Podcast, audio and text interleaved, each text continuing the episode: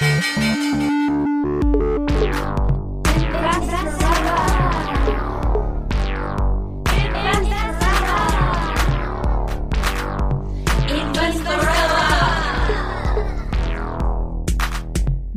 Larissa Krawitz. Hallo liebe Investorellas. Hallo da draußen. Heute haben wir unsere 26. Folge. Unglaublich. Schon schon richtig fleißig. Ja. Und das heutige Thema, das haben wir zwar schon ein paar Mal diskutiert, aber heute wird es wirklich ganz praktisch. Und zwar geht es um Portfolio genauer gesagt um den Portfolioaufbau und das Portfolio-Management. Wir haben über verschiedene Portfoliostrategien in der Vergangenheit ähm, schon gesprochen. Wir haben über das Rebalancing gesprochen, wie wichtig es ist, wenn man sich dann gewisse Gewichtungen am Anfang überlegt hat, dass man die Sachen, gerade wenn sich die Gewichtungen stark bewegt haben, also manche Dinge stark gestiegen, manche Dinge stark gefallen sind, dass man dann wieder so ein Rebalancing macht, also die Dinge, die sehr stark gestiegen sind, abverkauft, um die Dinge, die stark gefallen sind, eher zuzukaufen, damit sich die verschiedenen Assetklassen mit der Zeit wieder ausgleichen, also dass das ein ganz wichtiger Punkt ist. Und heute wollen wir ein bisschen drüber reden, okay, wie ist dieser Prozess der Portfoliozusammenstellung von A bis Z? Also was passiert quasi am ersten Tag? Tag Null, wenn man so will, wenn man sich ein Portfolio bauen möchte. Wir haben für diese Folge wieder den sehr coolen Partner NZZ Akzent. Das ist ein relativ kurzer Podcast, so zwischen 15 und 20 Minuten meistens. Und da wird Tag für Tag ein wochenrelevantes Thema im Detail aufgearbeitet und aufbereitet. Und das ist sehr spannend. Da werden vor allem Auslandskorrespondenten und Korrespondentinnen interviewt, die genau in den Regionen sind, wo sich die Dinge abspielen, die quasi die Weltbühne beschäftigen. Es wird nicht nur erklärt, was aktuell passiert, sondern es ist auch immer ein bisschen ein historischer Hintergrund und man lernt in jeder Folge etwas Neues und ist da auch top informiert, was natürlich als Investorin extrem praktisch ist, denn das weltpolitische Geschehen das beeinflusst natürlich auch das ökonomische Geschehen und somit unsere Portfolios. Also hört in NZZ-Akzent rein. Ihr werdet nicht enttäuscht sein. Ich höre es mittlerweile wirklich sehr gerne und fast jeden Tag in der U-Bahn oder im Auto. Einfach von der Länge her ist es praktisch und die Infos darin sind wirklich sehr wertvoll. Also es geht um Portfolios. Wie fängt man denn an? Es kommt natürlich stark darauf an, wo man gerade so im Leben steht. Und äh, natürlich auch, ob man schon einen Job hat, also ob man noch vielleicht jung ist, noch in der Ausbildung, noch im Studium. Sagen wir mal, wir nehmen mal eine junge Frau, ja, so Anfang 20, äh, noch in der Ausbildungsphase und hat schon ein kleines Nebeneinkommen durch einen Nebenjob, möchte jetzt schon anfangen zu investieren. In so einem Fall, ja, da hat man natürlich noch nicht sehr viel Kapital zur Verfügung. Das heißt, am besten man geht das an mit einem simplen Sparplan, bereit global diversifiziertes Wertpapier, kann natürlich eben auch volatil sein, also ein Aktienwertpapier, MSCI World, FTSE All World für die bisschen Alternativen, die nicht alle MSCI haben wollen. Gibt es auch FTSE All World, wenn man ein bisschen spezieller sein möchte. Ja, dann kann man sowas machen. Also dann kann man sagen, okay, ich beginne mal mit einem globalen Aktiensparplan. Das ist eins der simpelsten Portfolios überhaupt. Was man dann auch machen kann, um zu sagen, okay, ich möchte ein bisschen diversifizieren, wenigstens, dass ich nicht nur mein Aktienwertpapier habe. Und darüber haben wir jetzt in letzter Zeit ja viel gelernt, dass man sich zum Beispiel kleine Goldbahn oder kleine Goldmünzen schenken lässt. Denn auch als Erwachsene wird man oft gefragt, hey, was wünschst du dir eigentlich zum Geburtstag? Und da kann man das so beiläufig erwähnen und dann bekommt man gleich ein Investment auch dazu. Also das wäre so, so ein Portfolio für den Anfang. Wenn man dann schon etwas älter ist, sagen wir mal vielleicht so Mitte 30, man ist beruflich etabliert, man hat ein reguläres Einkommen, vielleicht auch schon eine Familie, dann hat man etwas mehr Geld zur Verfügung. Und von 20 bis 30 kann man sich ja da, dahin arbeiten, portfoliotechnisch. Dann kann ich sagen, ich habe meinen Aktienteil, und ich gebe auch andere Dinge dazu, vielleicht einen kleineren Anleihenteil, ähm, das Thema Immobilien, vielleicht habe ich eine Wohnung, eine Vorsorgewohnung, vielleicht gehe ich in Immobilienwertpapiere wie REITs und das sind Dinge zwischen sagen wir mal, 20 und 35, die ich Stück für Stück hinzufügen kann, je nachdem, wie viel ich eben verdiene. Also wenn ich mehr verdiene, dann sage ich, ich füge einen zusätzlichen Fonds-ETF-Sparplan hinzu und dann habe ich eben ein, ein Portfolio schon mit mehreren Assetklassen, vielleicht nicht nur Aktien, auch ein bisschen was in Anleihen oder zum Beispiel REITs. Das kann man dann machen und dann kann man schon wirklich auf die Diversifizierung auch achten und zu sagen, hier habe ich meinen Aktienteil, gewissen Anleihenteil, gewissen Teil in Gold ähm, oder auch in, in Sachwerten, ähm, gewissen Teil in Immobilien. Das, was man dann auch schon machen kann, also wenn man etwas älter ist, ein bisschen ähm, schon Geld verdient hat, man kann auch noch in ganz andere Sachwerte diversifizieren. Also nicht nur Edelmetalle, sondern, ähm, und das ist ein Thema, über das haben wir dabei noch gar nicht gesprochen, ähm, man kann beginnen mit Kunstsammlungen oder generell auch ähm, in, in diese Arten von Dingen zu investieren. Und wie geht man das an? Ja, das, das ist ein, ein, so ein bisschen ein, ein Mini-Hobby von mir geworden in der letzten Zeit. Äh, es gibt in Österreich das, das Dorotheum. Äh, es ist ein Auktionshaus, also ein sehr, sehr seriöses äh, Auktionshaus. International gibt es das auch so Sotheby's oder Christie's, die auch sehr, sehr, sehr bekannt sind. Und da kann man Dinge ersteigern. Also die werden vorher geschätzt von sachverständigen Personen und da gibt's alles von äh, Schmuck, Münzen, Designobjekte, aber auch äh, Kunstwerke. Man kann auch alle möglichen anderen Sachen äh, ersteigern. Und da kann man sich eben an, also umschauen nach äh, Künstlern und Künstlerinnen und da auch schon beginnen, kleinere Objekte, gerade von Menschen, die künstlerisch viel Potenzial haben, zu ersteigern. Oder man kann sie bei Künstlern und Künstlerinnen natürlich auch direkt kaufen, wenn man sie kennt. Das heißt, das ist eigentlich auch eine Art von Diversifizierung. Ja, die Diversifizierung in Sachwerte, das ist etwas, das nicht zu unterschätzen ist, gerade äh, Kunstgegenstände oder Edelmetalle, denn oft erlebe ich Menschen, die zu mir kommen, die sagen, ich möchte investieren, ich habe ja noch gar kein Investment. Mhm. Weil sie beim Investieren eben nur an, an Wertpapiere, an Aktien und Anleihen denken. Und dabei haben sie aber schon eine Immobilie und sie haben vielleicht Goldmünzen oder ein paar Goldbahnen und vielleicht ein, zwei Kunstwerke schon, kleinere, manchmal sind es Erbstücke aus der Familie. Und das ist natürlich auch etwas, wenn man ein Gesamtportfolio sich schaffen will, diese Dinge sollte man auch bedenken und nicht vergessen. Aber Larissa, das Schwierige ist ja auch zu entscheiden, wie viel man von was hat. Also wie geht man das an?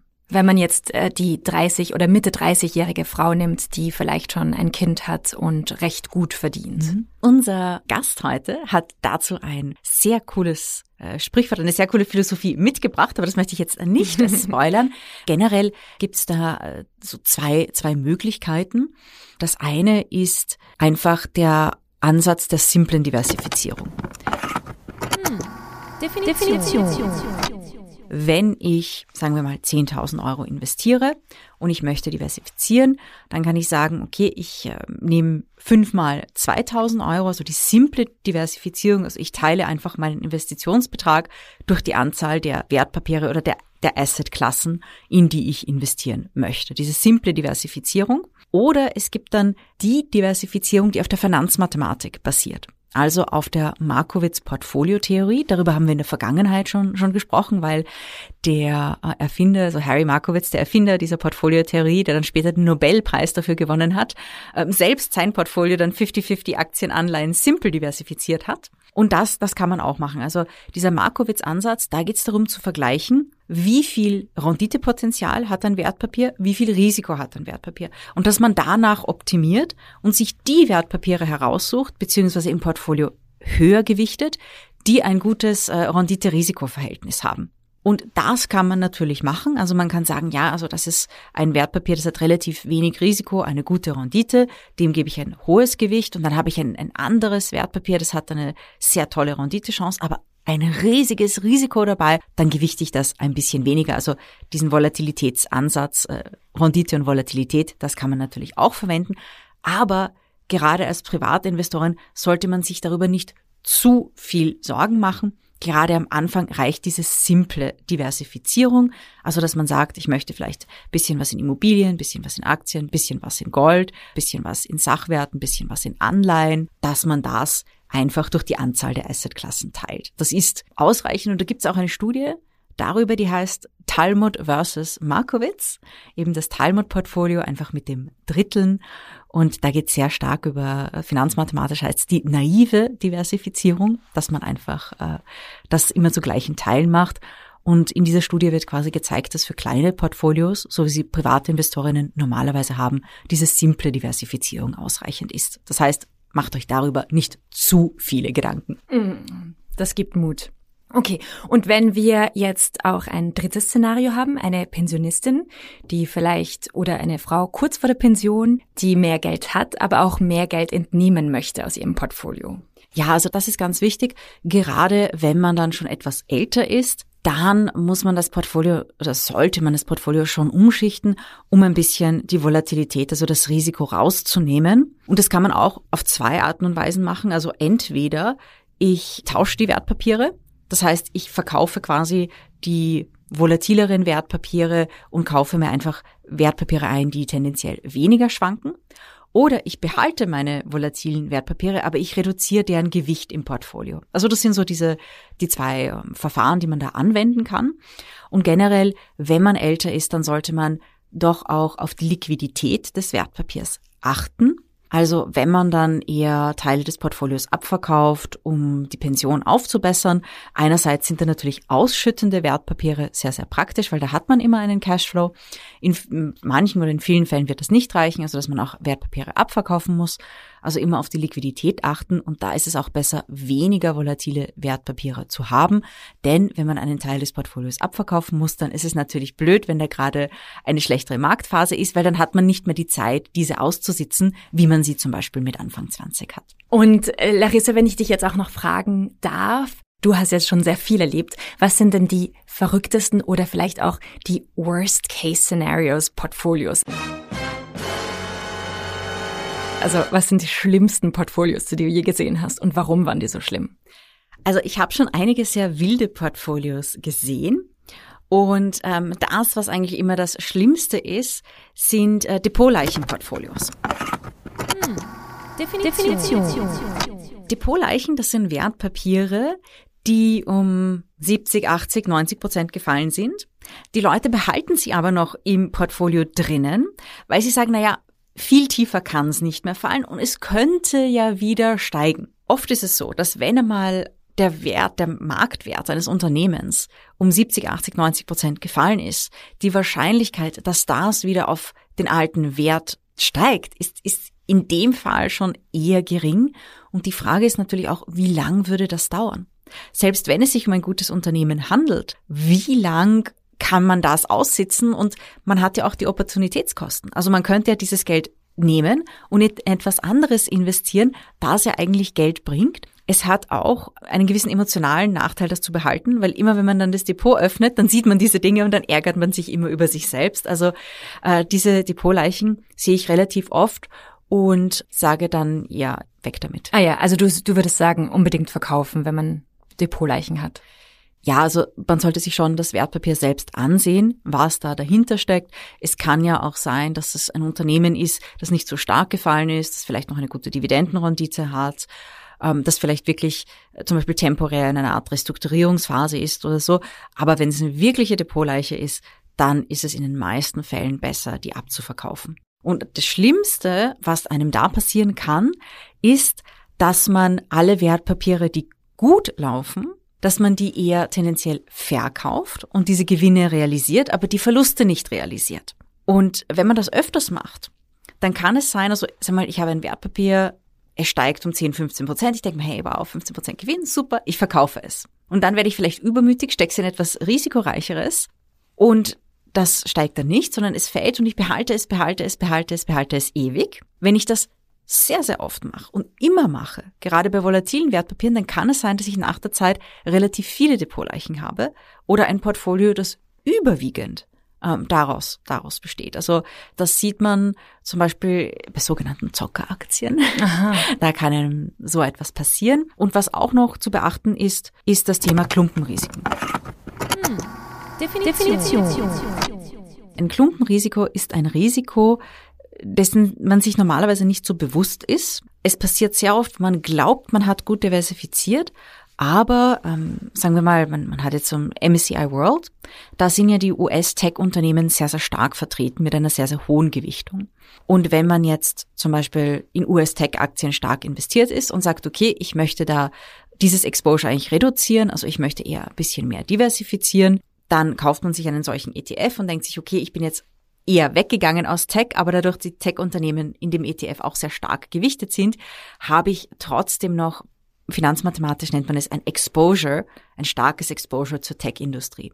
Also ein Klumpenrisiko ist einfach ein großes Risiko in einem gewissen Land, in, einem, in einer gewissen Branche, in einer gewissen Asset-Klasse, also generell ein Risiko, das nicht so gut rausdiversifiziert ist. Und darauf sollte man auf jeden Fall auch achten. Das heißt, wenn ich das jetzt zusammenfassen kann, es geht immer darum zu diversifizieren und das in unterschiedlichen Bereichen, also dass man unterschiedliche Asset-Klassen hat und zum Beispiel auch Kunstwerke mit integriert, dass man äh, unterschiedliche Länder im Portfolio hat und unterschiedliche Bereiche und Themen oder Branchen. Ja, Branchen. Das, das auf jeden Fall so. Ähm, Klumpenrisiko bei Branchen, das tritt sehr, sehr oft auf. Also sehe ich sehr oft, weil natürlich gewisse Branchen zu gewissen Zeiten trendy sind. Jetzt ist es ganz klar, die Tech-Industrie, Tech-Aktien sind sehr trendy. Das heißt, viele Leute eben, weil diese Aktien auch, äh, weil, weil über die sehr viel berichtet wird, sind sehr stark in diesen Titeln und haben dann somit ein, ein, ein Klumpenrisiko in der Branche Tech-Aktien. Bei ähm, der Nachhaltigkeit muss man auch ein bisschen aufpassen, weil es noch nicht so viele wirklich sehr, sehr, sehr, sehr, sehr nachhaltige Unternehmen äh, gibt. Das ist ja noch ein gewisser Prozess. Bei Nachhaltigkeitswertpapieren sind auch sehr oft Tech-Unternehmen dabei, Aha. weil die so einen geringen ökologischen Fußabdruck haben. Und da kann es dann eben sein, dass man Tech-Aktien investiert und in nachhaltige Unternehmen und dann noch mehr Tech-Aktien hat und dann hat man quasi so ein Klumpenrisiko im Portfolio drinnen. Und bei der MSCI World, also bei dem globalen Aktienindex, gibt es da nicht auch einen Klumpenindex in Richtung USA? Ja, das stimmt. Das stimmt absolut im MSCI World Index, je nach Tag, also je nach, je nach Kurs und äh, je nach der aktuellen Gewichtung, sind circa 55, manchmal sogar 60 Prozent in US-Aktien. Das heißt, wenn ich in den globalen Aktienmarkt investiere über ein MSCI World oder selbst MSCI All Country World Index, der noch ein bisschen äh, stärker diversifiziert ist, habe ich trotzdem ein relativ hohes US-Klumpenrisiko. Das kann ich vermeiden. Es gibt ja von diesen Indizes auch regionale Segmente. Also das ist gerade, also sag mal, für die Frau Mitte 30, die sagt, okay, ich, ich möchte schon mehrere Wertpapiere einkaufen und besser global diversifizieren, dann kann ich zum Beispiel MSCI USA nehmen oder MSCI North America oder MSCI Europe, MSCI China, MSCI Emerging Markets, ähm, MSCI Russia. Also da gibt's äh, alle, alle möglichen ähm, Regionen. Also man kann sogar einzelne Länder wenn man dann etwas mehr Geld hat, muss man natürlich schauen, ob das Sinn macht von den Gebühren her. Oder man kann einfach die Regionen der Welt, also dass man sagt, okay, ich nehme eben Nordamerika separat, Südamerika separat, Europa separat, äh, Mittlerer Osten, Afrika, Asien, alles quasi separat. Dann kann ich die Ländergewichtungen ein bisschen besser steuern. Ja, weil irgendwann hast du mir auch erzählt, dass es diese sogenannte Home Bias gibt. Was mhm. ist das genau? Ja, der Home Bias, da geht es darum, dass man tendenziell eher Unternehmen aus dem eigenen Zuhause, also aus dem eigenen Land. Äh, bei uns ist es eher so die eigene Sprachregion, also eher Unternehmen aus der Dachregion. Das sieht man auch sehr gut bei den, bei den Brokerage-Daten. Wenn man bei den Brokern nachfragt, äh, gerade in Österreich, Deutschland und der Schweiz werden eher so die, also es werden die großen US-Aktien natürlich gehandelt, weil die halt sehr berühmt sind, aber dann eher die lokalen, also deutsche, österreichische und Schweizer Aktien.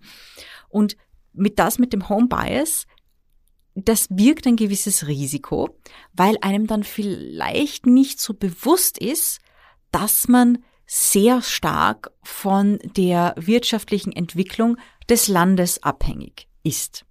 Also in Ländern wie, wie bei der Schweiz, da, da kommt dann noch das Währungsrisiko auch hinzu. Ein bisschen wird das mitigiert dadurch, dass sehr viele große Unternehmen auch in der Dachregion sehr, sehr viel im Aus, sehr viel exportieren, das heißt sehr viel Geschäft im Ausland haben. Ähm, aber es gibt dann auch zum Beispiel in Österreich gibt es dann lokale Immobilienunternehmen, die einen Großteil ihrer Immobilien in Österreich haben. Mhm. Und das, da, darauf sollte man ein bisschen achten. Und es ist natürlich praktisch, weil man hat Informationen in der Lokalsprache, man kann äh, lokal zur HV gehen, man hat einfach in den Medien mehr Informationen oft über diese Unternehmen, aber da muss man halt aufpassen, dass dieser Home Bias nicht überhand nimmt und dass man dann komplett von der Wirtschaft des eigenen Heimatlandes abhängig ist im Portfolio. Das ist ein super Tipp. Mehr Tipps zum Thema Portfoliostrukturierung hören wir jetzt von unserem Gast, der das jeden Tag macht. Als heutigen Gast haben wir den Herrn Markus Weißörtl bei uns. Er ist Mitbegründer der WSS Vermögensmanagement GmbH in Linz und er ist auch Fondsmanager des WSS Europa Fonds und er ist ein sehr guter Fondsmanager, das Danke. kann man anhand der Performance auch sagen. Und er wird uns ein bisschen was erzählen über das Thema Portfolioaufbau. Markus, Hallo Larissa. willkommen bei uns. Danke für die Einladung. Dann äh, würde ich dir gleich die erste Frage stellen. Und zwar, was macht man am Tag Null, wenn man quasi ein neues Portfolio aufbauen möchte, wenn man noch keines hat? Ja, wo beginnt man dann, wenn man vielleicht schon eine Idee hat, aber noch nicht weiß, okay, was mache ich da jetzt? Das ist eine gute Frage. Ich glaube, man sollte sich, oder jeder Mensch, der sich mit, mit der Veranlagung beschäftigt, sollte sich einmal überlegen, in welcher Situation befindet er sich gerade. Ja? In welchem finanziellen Umfeld ist er gerade? Ist er jetzt ein junger Mensch, der gerade angefangen hat im Berufsleben? Dass er, dass er schön langsam Geld verdient und was ansparen kann? Oder ist er jemand, der schon in einer Position ist im 40-, 50-jährigen Bereich? Oder ist er jemand, der kurz vor der Pensionierung ist oder schon in der Pension ist und eigentlich das angesparte Geld braucht? Und je nachdem, in welcher Lebenssituation ist, muss er sich überlegen, wie viel Geld kann ich zurücklegen und wann werde ich das wieder brauchen? Ja? Und da gibt's eigentlich zuerst einmal die, die Überlegung, wie mache ich meine Zusammensetzung des Portfolios, wie mache ich die Asset Allocation? Ja? Sprich, soll es recht riskant sein oder soll das was sein, was eher konservativ ist? Und das hängt sehr stark auch damit zusammen, wie lang ist mein Horizont, in dem ich mich bewegen kann. Und deshalb ist die Lebenssituation, in der man sich befindet, eigentlich das Um und Auf. Und der Costolani hat dort einen sehr einen, einen guten Spruch gehabt. Er hat eben gesagt, man soll 100 minus sein Alter in Aktien investieren. Und das ist deshalb eigentlich sehr intelligent, weil der junge Mensch kann höheres Risiko gehen mit einer hohen Aktienquote und wenn ich Richtung Pension gehe, habe ich halt den Bedarf, dass ich vielleicht das Angesparte benötige und dann muss ich halt schauen, dass ich auch zu dem Geld kann und das vielleicht ein bisschen weniger Schwankungsbreite hat. Und wenn ich jetzt anfange, dann muss ich mir überlegen, mache ich das nur monatlich oder mache ich das zum Beispiel mit einem, mit einem Startgeld? Wenn einer Glück gehabt hat, hat er vielleicht was geerbt oder, oder hat es geschenkt bekommen von den Eltern. Dann kann ich gleich zum Start ein bisschen ein Portfolio machen und sonst muss ich es halt wirklich ansparen mit Sparplänen. Da gibt es ETF-Sparpläne, Fondssparpläne. Man kann sich auch mit Einzelaktien beschäftigen. Das hängt dann wirklich vom, in Wahrheit von der Risikoneigung des, des, des Sparers ab. Und wie funktioniert das dann, also bei dir, wenn, weil, weil du den WSS Europa managst, ja. wie funktioniert die Portfoliozusammensetzung bei einem Fonds? Also wenn du sagst, wir legen jetzt heute einen neuen Fonds auf, welche Strategien hat man dann, um ein Portfolio aufzubauen und worauf achtet man dann und wie funktioniert das also in der Praxis? Äh, Investmentfonds ist, ist eigentlich ein sehr stark reguliertes Instrument in Österreich. Da gibt es das, das Investmentfondsgesetz und dann gibt es zusätzlich zum Investmentfondsgesetz die Investmentfondsrichtlinien zu jedem einzelnen Fonds. Und dort ist eigentlich sehr stark geregelt, was man prinzipiell an Möglichkeiten hat und was man machen darf und was nicht. Da ist zum Beispiel so, dass im österreichischen Investmentfonds geregelt ist, dass kein Einzeltitel mehr als 10% des Gesamtvermögens sein darf. Es ist geregelt, dass das Cashkonto nicht ins Minus gehen darf. Es ist auch geregelt, dass man in den Titeln, die über 5% Gewichtung haben, nicht mehr als 40% halten darf. Also das ist schon eine ziemlich strikte Vorgabe und dient dazu, dass man das Klumpenrisiko in so einem Produkt einmal verhindert. Und dann kann, man sich überlegen, will ich mit dem Fonds, den ich da aufgelegt habe, will ich da jetzt eine, eine Benchmark abdecken, also sehr nahe an irgendeinem Referenzindex sein, oder will ich da eigentlich die Opportunitäten nützen, die der Kapitalmarkt so bietet? Ja? Und wir haben dort das Konzept oder verfolgen dort das Konzept äh, von einem, einem klaren Stockpicking. Ja, das heißt, wir suchen uns die Titel raus, wo wir glauben, die haben die meiste Opportunität, die liegen im Zeitgeist und die werden auch aus unserer Sicht wahrscheinlich den besten Return bringen. Und dann gewichten wir die Titel aber sehr stark. Ja, das heißt, wir machen das nicht so, dass dann jeder Titel gleichgewichtet ist, sondern der, der uns aus unserer Sicht den meisten Return bringt, der kriegt die stärkste Gewichtung. Und der Titel, den wir halt glauben, dass er uns am wenigsten Return bringt, wird dann verkauft und getauscht in einen, wo man sagen, dort ist die Chance höher. Also das ist ein sehr aktives Konzept von, von der Titelselektion. Und zusätzlich machen wir im, im Europafonds noch äh, das heißt Future Overlay, ja, das heißt, wir, wir decken das, das, das Marktrisiko ab, indem wir Derivate kaufen und verkaufen. Also zusätzlich, um diese, diese Schwankungen dort auch abdecken zu können und in den Griff zu kriegen. Ein bisschen eine kompliziertere Sache, aber ich glaube, wichtig ist das, dass man sich immer überlegt, jeden Tag, ist das Portfolio, was ich habe, ist das nur richtig aufgesetzt oder gibt es andere Chancen und muss ich vielleicht den einen oder anderen Titel doch verkaufen? Wir haben im Podcast selbst besprochen, also gewisse Risiken haben wir schon angesprochen, das, über das Klumpenrisiko haben wir auch gesprochen und die Jeanne und ich haben dann äh, so ein bisschen darüber diskutiert, wie geht man mit Verlusten um und, und das, was ich sehr oft sehe, sind sogenannte Depotleichen. Was sind da so jetzt in der, in der Portfoliogestion diese, die wichtigen Sachen, die man machen sollte, aber auch die Sachen, die man nicht machen sollte und wenn einmal was schiefgelaufen ist, was macht man dann? Depotleichen ist, ist wirklich so ein Thema. Wir machen ja neben dem, dass wir die, die, die Fonds managen, machen wir ja Vermögensverwaltung für unsere Kunden und Vermögensberatung. Und dort ist eigentlich der Vorteil, dass wir ziemlich viel Feedback von unseren Kunden kriegen und dort auch merken, wie, wie ticken die Menschen und wie ist, die, wie ist eigentlich die Neigung von, von, von unseren Investoren. Und dort ist es schon so, dass man sich in Titel verliebt. Also das, das passiert sehr oft, aus welchem Grund auch immer, ja, glaubt man, das ist der Titel. Und da können schlechte Nachrichten kommen, noch und nöcher, ja, und trotzdem wird der den Titel nicht verkaufen, weil er halt sagt, ich habe vor sieben Jahren gehört, dass Tesla auch so ein schönes Auto baut und drum wird das bleiben. Ja. Wir glauben halt, dass man sich schon immer überlegen muss, ob sich die Zeiten geändert haben, ob zum Beispiel jetzt der, der Konkurrenzkampf größer geworden ist, ob es vielleicht andere Produkte gibt, ob sich das Management geändert hat. So, so eine Firma ist ja ein laufender Prozess. Ja. Das ist ja nicht so, dass die Firma heute die Firma äh, dieselbe ist wie vor oder wie in fünf Jahren. Jetzt Beispiel Nokia. Nokia ist eigentlich äh, ein Reifenproduzent gewesen. Ja? Und kein Mensch weiß, dass Nokia Reifen macht, sondern jeder sagt, Nokia macht Handys. Und dabei macht Nokia nicht einmal mehr Handys, sondern nur mehr Großrechner jetzt. Oder Also es ändert sich sehr viel, will ich damit sagen. Ja? Und die Boleichen muss man trotzdem dann oder sollte man irgendwann einmal, wenn man sieht, es hat sich was geändert, sollte man den Titel trotzdem, trotzdem auch verkaufen. Und da sagt aber wieder der, eigentlich einer der, der großen Börsenweisen, der Warren Buffett, der sagt immer, ich kaufe nur Titel, wo ich das Management verstehe, wo ich das Produkt verstehe und wo ich das Geschäftsmodell verstehe. Und dann passiert es eigentlich selten, dass man die Boleichen reinkriegt. Ich glaube, dann vermeidet man nämlich im Vorhinein schon, dass man diese Titel drin hat, die vielleicht gerade hip sind oder die gerade medial gehypt werden. Es ist wirklich ein schwieriges Thema. Und eine Sache, eben auch zu den Do's and Don'ts. Es ist eine Frage, die ich sehr oft bekomme. Als Privatinvestorin, wie oft muss ich mein Portfolio anschauen? Wie oft muss ich zum Beispiel ein Rebalancing machen, wenn ich gewisse Zielgewichtungen habe? Wie oft muss ich an meinem Portfolio etwas ändern? Ich glaube, das hängt sehr stark davon ab, was für ein Portfolio man sich überhaupt einmal zurechtgeschnitzt hat. Ja wenn ich jetzt ein Portfolio habe, das sehr stark äh, mit ETFs abgedeckt ist, wo ich äh, jetzt kaum ein Branchenrisiko habe, sondern nur eigentlich sage, entweder ich will Aktien oder äh, Anleihen oder ich habe eine Allokation aus Aktien und Anleihen und Immobilien und Gold von mir aus, dann wird es vielleicht seltener sein, weil das ja eine strategische Ausrichtung ist, die ich ändern müsste. Ja, dann dann, dann hängt es maximal davon ab, haben sich zum Beispiel die äh, die Zinskurven geändert oder ist das Zinsniveau grundlegend anders, ja, oder wie jetzt zum Beispiel ist jetzt nur Substanz gefragt und es gibt gar keine Zinsen dann muss man das Portfolio schon adaptieren, sage ich.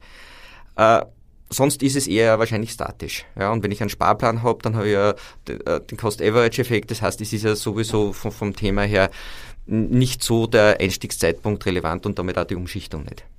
Wenn ich aber jetzt ein, ein Einzeltitelportfolio habe oder sehr stark in Branchen denken oder Branchen-ETFs denke, dann muss ich mir natürlich schon immer Gedanken machen, ist der richtige Zeitpunkt oder nicht. Und wir machen es im Fonds täglich. Ja? Das wird für einen privaten Investor ein bisschen, bisschen viel werden.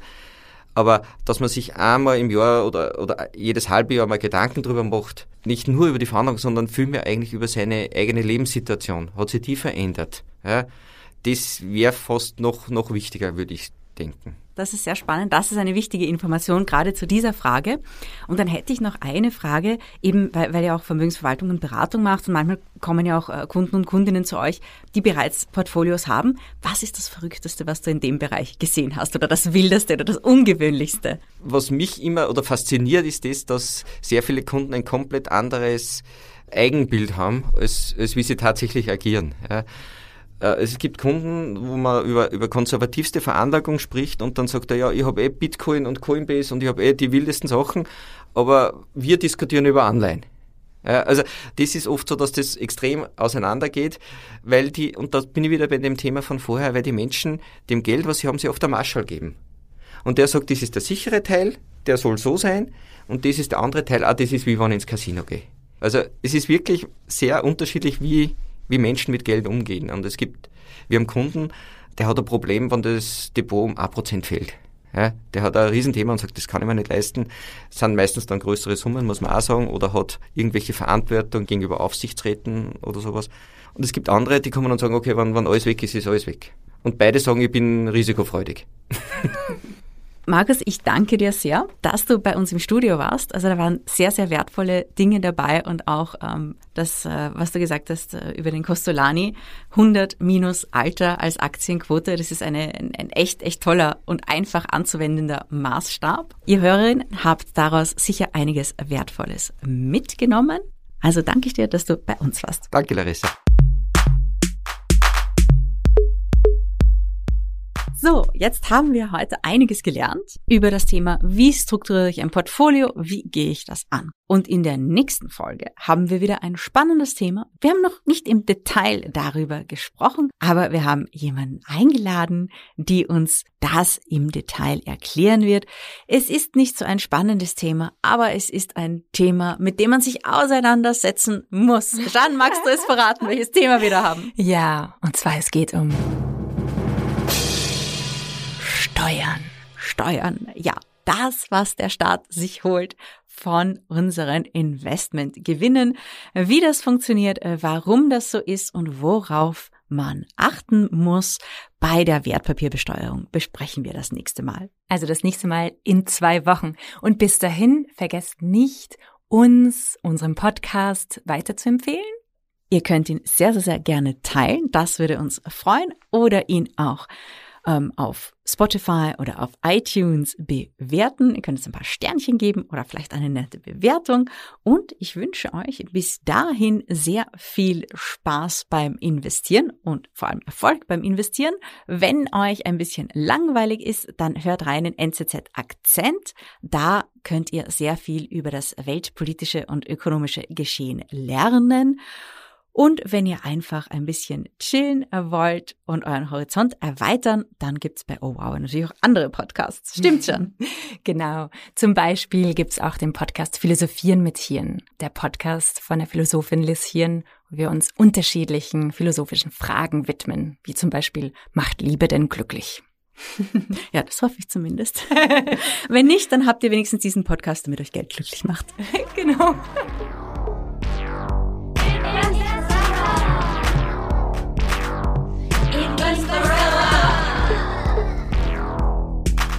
Mit Larissa Krawitz. Dieser Podcast wurde präsentiert von Oh, wow.